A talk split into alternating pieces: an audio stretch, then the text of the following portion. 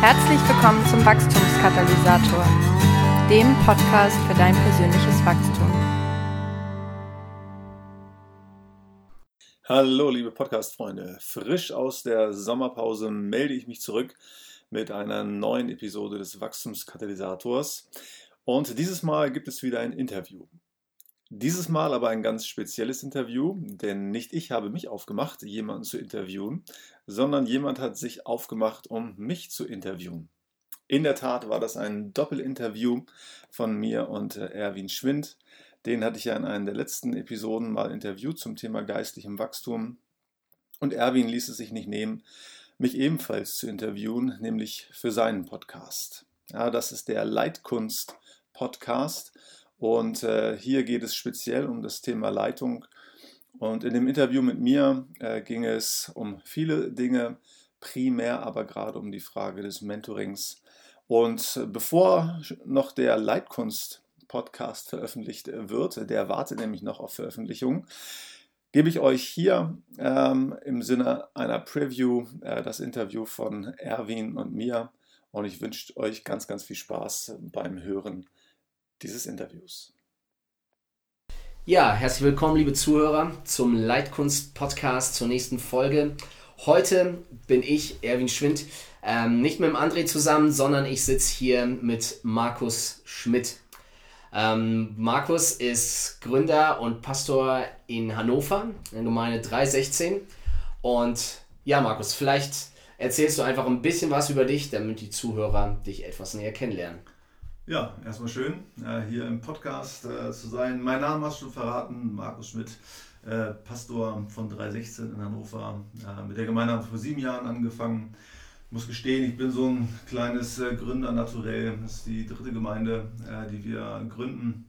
Ähm, und wenn ich wir sage, dann impliziert das meine Frau. Wir seit fast 20 Jahren mit Judith verheiratet.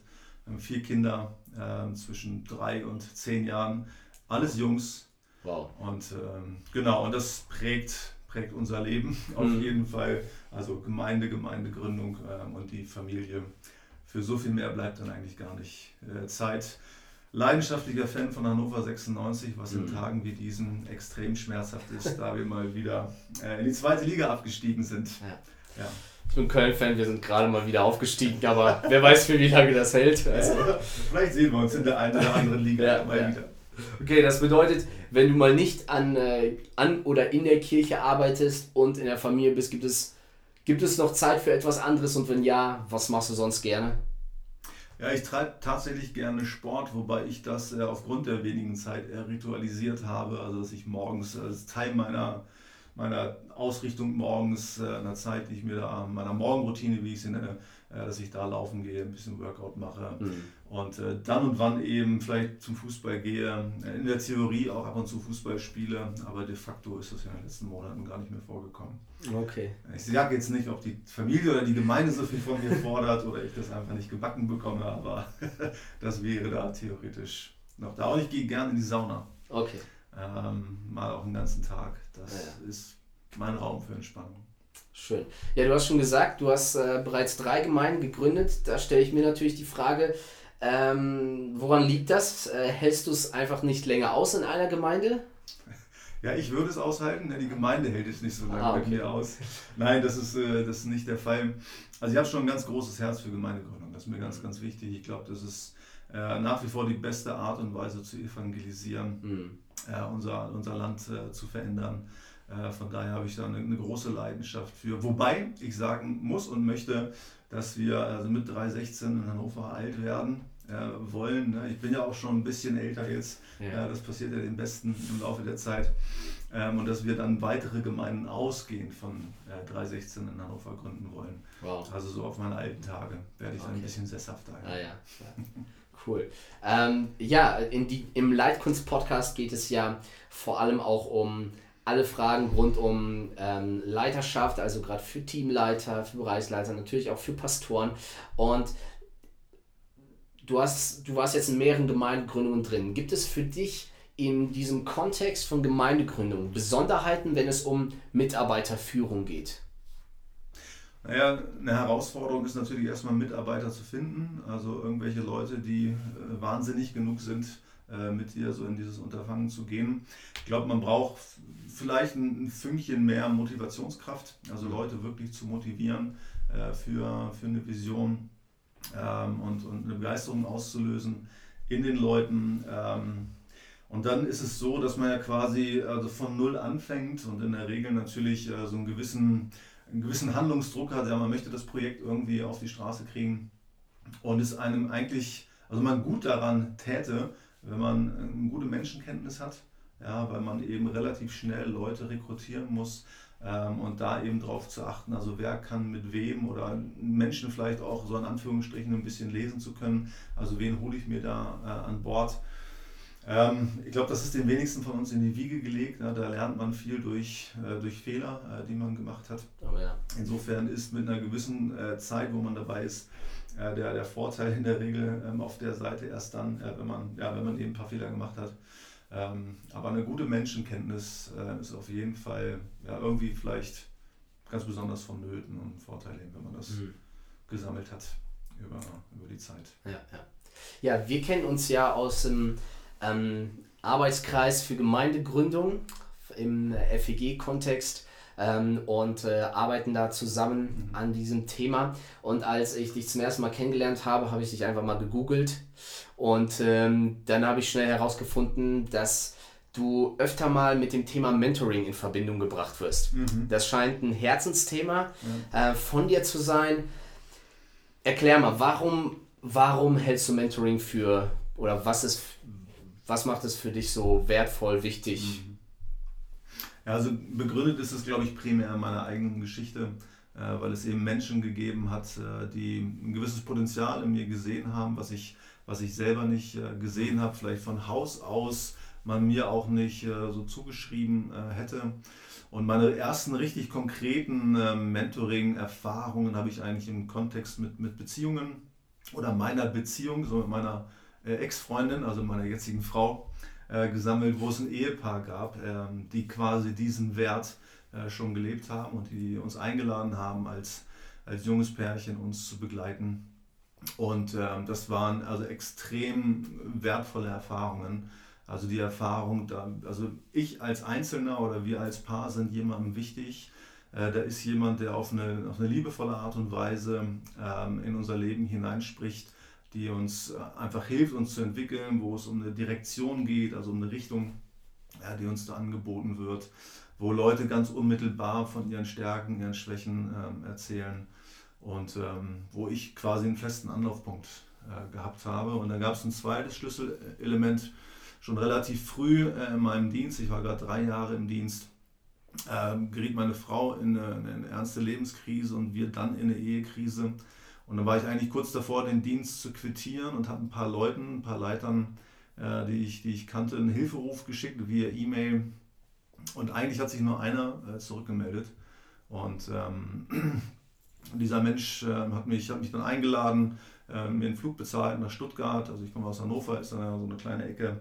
Er hat sich den ganzen Tag Zeit genommen, hat mich mit jemandem zusammengebracht, den ich bis dato äh, nicht kannte, der eine ganz ähnliche Lebensgeschichte ähm, hatte der mir dann wiederum geholfen hat, einfach neue Perspektiven äh, zu entwickeln. Und äh, dieser Mensch, also dieser Mentor, den ich dann äh, hatte, mich einfach in dieser Zeit lange Jahre äh, begleitet hat und ähm, ja, vieles von dem, was ich, was ich kann, vielleicht auch von dem, was ich bin, äh, ich quasi einem Mentor äh, zu verdienen habe. Und letztlich sagen kann, also ohne Mentoring wäre ich heute nicht mehr im Dienst. Wow, krass. Ähm, wie, wie würdest du das beschreiben? Welche, welche Lücke füllt Mentoring, die durch Gottesdienste und Kleingruppen, was ja so die klassischen Formate sind, die es in den meisten Gemeinden gibt, die davon irgendwie nicht ähm, gefüllt werden oder ja. Mhm. Ja, die Unmittelbarkeit oder letztlich ähm, ja, also die Beziehung, die Einzelbeziehung, ähm, die man hat, ein konkretes Vorbild ähm, oder den tiefen Einblick in das Leben eines, eines Menschen, ähm, auch in den, in den Spannungsfeldern, auch in dem Zerriss, auch in der Fragilität, in der, in der Zerbrochenheit, äh, die, wir halt, die wir halt häufig haben, was, was durch Predigten vielleicht manchmal ähm, oder Kurse vielleicht oberflächlich äh, vermittelt wird. Und vor allen Dingen eben, also ein Mentor ist ein Wegbegleiter. also der, der quasi da ist. Ne? Und ähm, ein Gottesdienst, teilweise auch eine Kleingruppe, aber auf jeden Fall ein Kurs ist halt etwas, das ich aufsuche. Und mit einem Mentor, einer Mentorin, äh, habe ich ähm, jemanden, der, der mich vielleicht auch aufsucht, äh, der mir hinterher geht ähm, und ja, einfach, einfach für mich da ist. Hm, okay.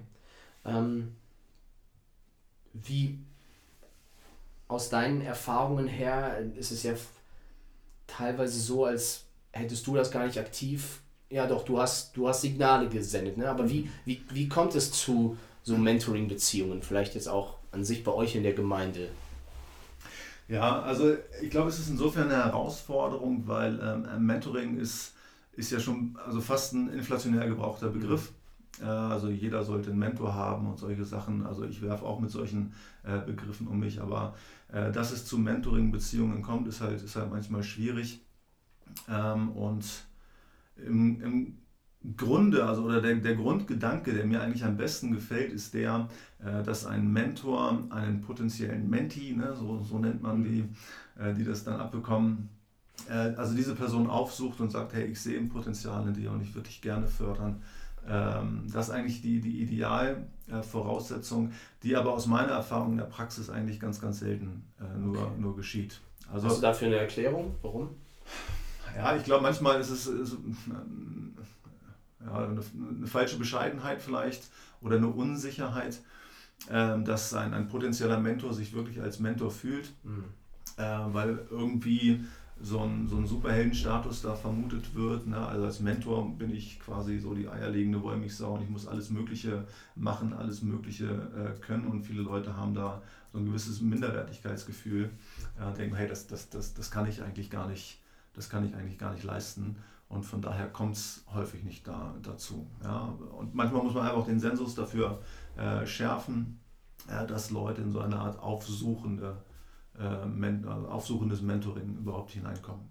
Ja, aber wie gesagt, de facto, und damit mache ich die besten Erfahrungen, wenn man eben Leuten, die sich einen Mentor wünschen, ähm, einfach eine Methode an die Hand gibt, äh, wie sie todsicher an einen Mentor kommen. Oh, das, okay, das interessiert mich jetzt.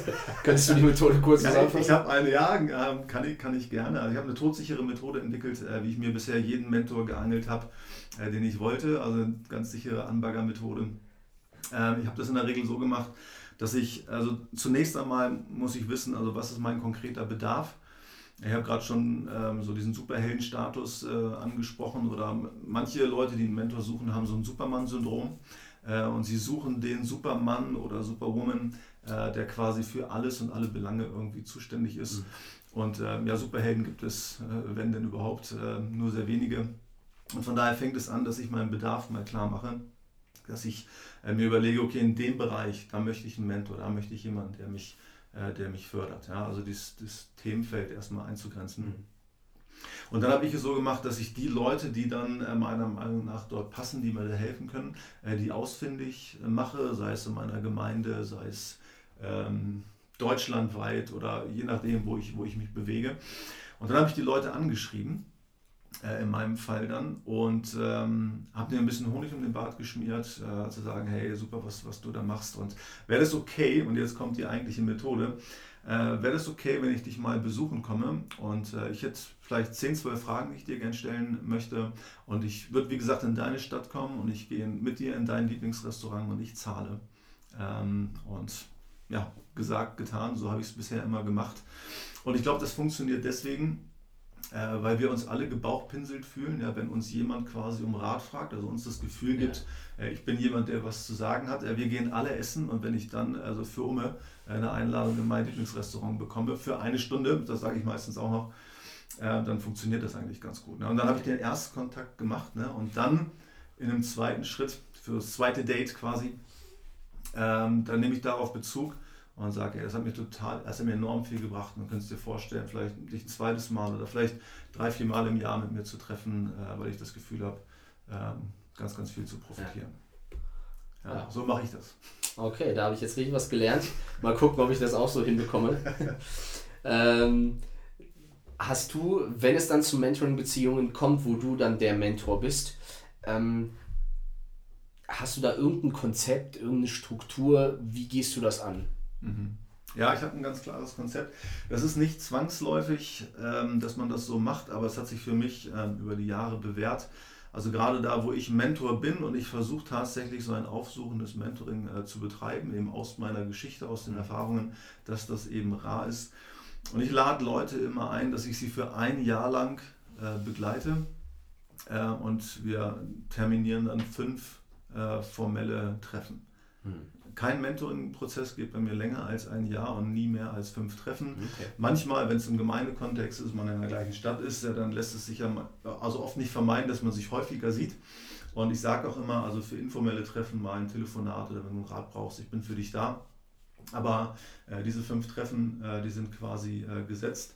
Und dann nach dem Jahr schauen wir dann auch nochmal zurück wie das Jahr äh, für alle Beteiligten gelaufen ist. Und dann besteht äh, natürlich auch die Möglichkeit, das, das zu verlängern. Ja, das ist manchmal Wunsch des Mentees, manchmal ist es mein Wunsch aus verschiedenen äh, Gründen.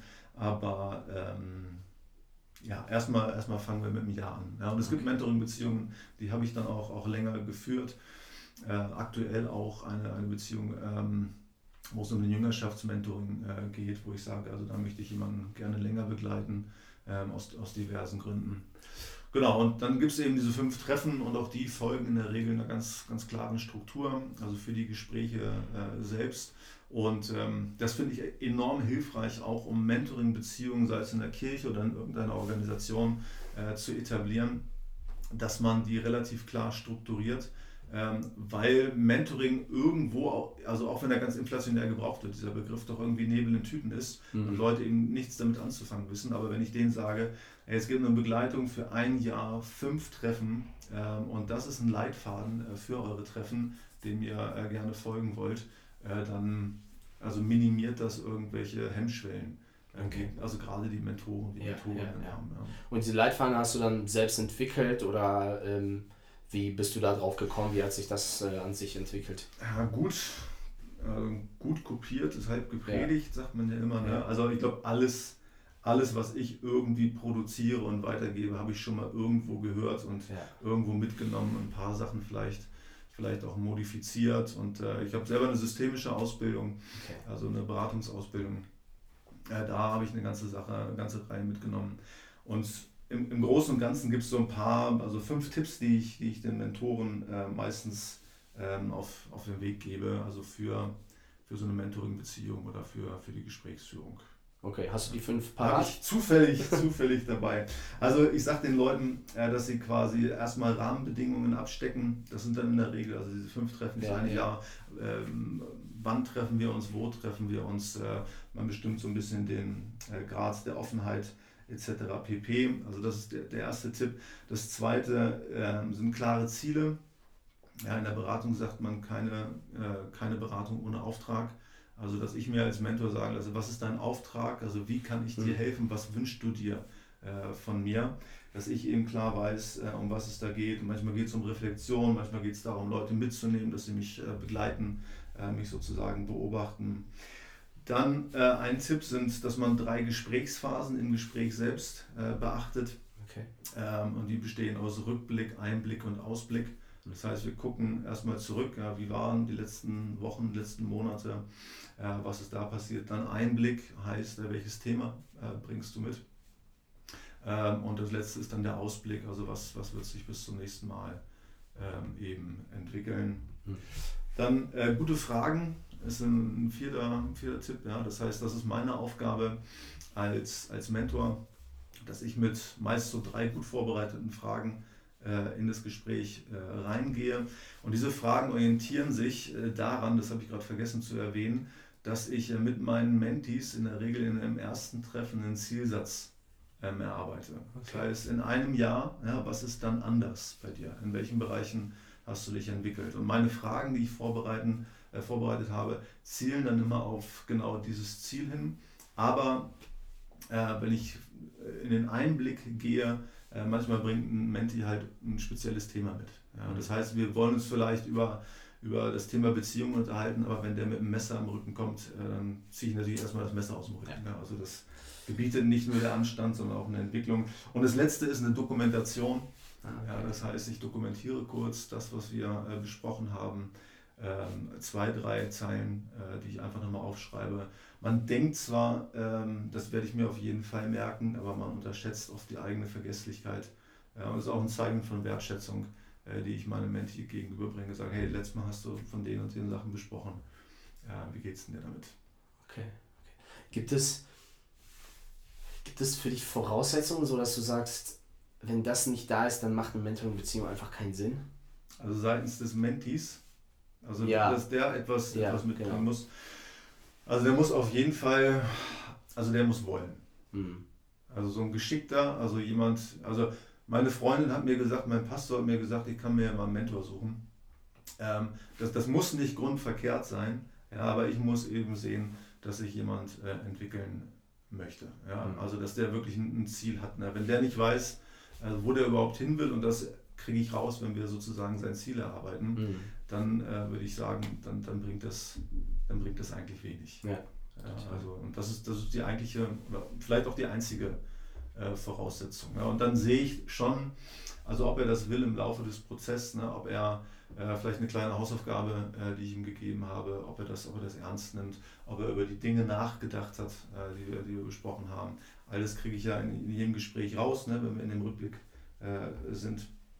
Und ähm, dann würde ich mir prinzipiell auch vorbehalten, wenn zwei, drei Treffen so laufen, dass ich merke, da passiert gar nichts äh, seinerseits, ihrerseits, ähm, dass ich das dann noch abbrechen Mhm. äh, würde. Ist aber bisher noch nicht passiert. Okay, okay.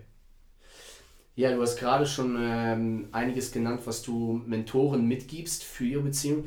Ähm, deine persönlichen Ressourcen sind natürlich begrenzt und in einer Gemeinde kommt man relativ schnell an den Punkt, dass man sagt, okay, wir brauchen mehr Mentoren.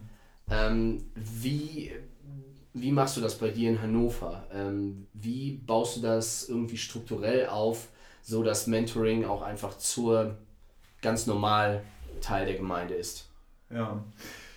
Ja, also, also bedingt durch die Tatsache, dass ich äh, ja die Gemeinde gegründet habe, ähm, habe ich da von Anfang an die Chance gehabt, da in die Genetik etwas einzuarbeiten. Und das lief dann so, ja, dass ich von Anfang an quasi äh, fünf Leuten die Möglichkeit äh, gegeben habe, Teil einer Mentoring-Beziehung zu sein. Das heißt, ich habe das ausgeschrieben, äh, man konnte sich darum, darauf bewerben. Ähm, und da gab es dann auch mehr Bewerber als, als, als diese fünf. Äh, Tatsache ist ja im Gemeindekontext, ne, es, gibt so, es, es gibt so ein bestimmtes Klientel von Leuten, die nehmen alles mit, was irgendwie geht. Und die Gefahr ist, dass ich an den Potenzialen dann vorbei äh, schramme. Und das habe ich eben mit dieser Bewerbungsgeschichte versucht zu umgehen. Und habe dann quasi, also drei Jahre lang quasi immer fünf äh, Mentis gehabt, äh, in die ich mich investiert habe. Und es waren dann am Ende der drei Jahre waren es dann sogar 17 Leute insgesamt, die ähm, ja, diese Begleitung hatten. Ähm, dadurch hat man schon gerade in der Ge- Gemeindegründung äh, also diesen Wert irgendwie implementiert. Und dann war es natürlich so, äh, für weitere Mentoring-Beziehungen war ich dann der Flaschenhals. Und dann war die Idee dann geboren, dass wir eine Mentoring-Plattform äh, schaffen. Also dass wir anderen Leuten eben die Möglichkeit geben, auch als, als Mentor, als Mentorin ähm, zu dienen. Und ähm, ja, da haben wir Leute dann versucht ausfindig zu machen, haben so eine erste Schulung äh, diesbezüglich äh, angeboten, Dinge, die ich gerade so erwähnt habe, also ein paar Mentoring-Tipps, Gesprächsführung äh, etc.